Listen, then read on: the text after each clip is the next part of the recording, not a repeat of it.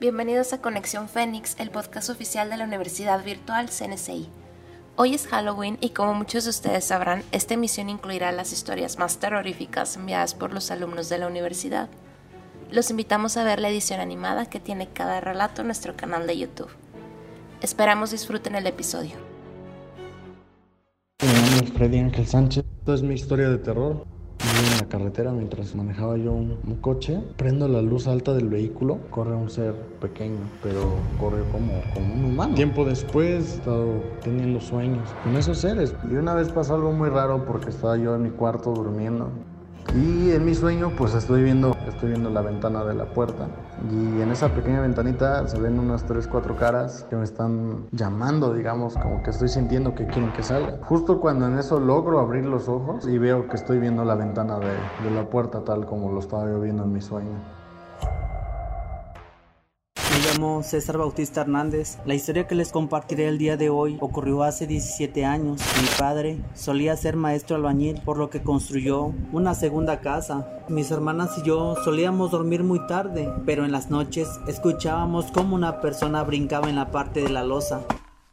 Al caer la noche, mi hermana mayor no cerró del todo la puerta, dejando una abertura poco considerable. Al acostarnos, de repente oímos gritar a mi hermana menor. Ella señalaba frustradamente la abertura de esa puerta, pues había visto a un hombre. Ella decía que ese hombre la observaba detenidamente. Al paso del tiempo, mis padres hicieron un cuarto. Fue una de las peores ideas que ellos hayan tenido, ya que al dormir él tomaba posesión de tus sueños. En ese momento le hice saber a mis padres, él consideró ir a ver a una bruja.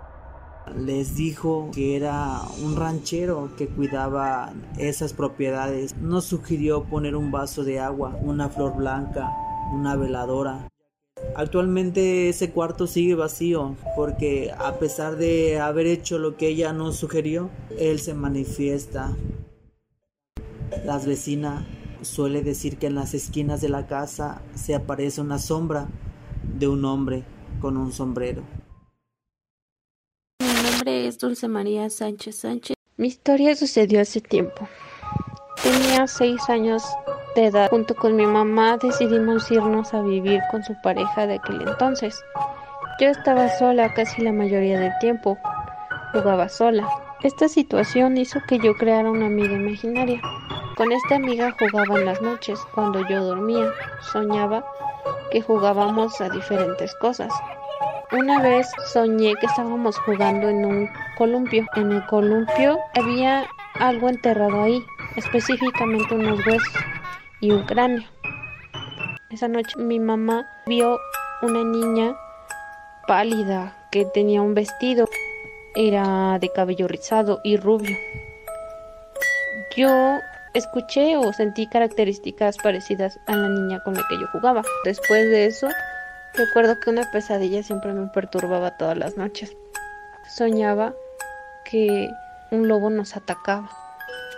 Mi mamá y yo corríamos de la mano, pero luego la agarraba a ella y la tiraba al suelo. Yo trataba de regresar, pero ella me decía que corriera lo más rápido que pudiera. Cuando volteaba hacia atrás, él ya no estaba y quería correr de nuevo, pero él estaba frente a mí. En esos momentos yo me despertaba. Para esto, la pareja de mi mamá se volvió muy violenta. Afortunadamente, ellos se dejaron y yo volví con mi abuela. Pasaron los años. Hace no mucho volvieron esas pesadillas donde soñaba ese lobo y afortunadamente ya no soñaba la niña. Después de eso, derrumbaron esa casita.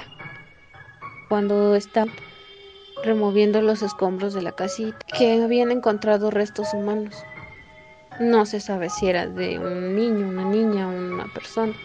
Hoy en día yo siento y pienso que esos restos fueron los mismos que yo soñé y que quizás esa niña sí existió y jugaba conmigo porque tanto ella como yo estábamos solas.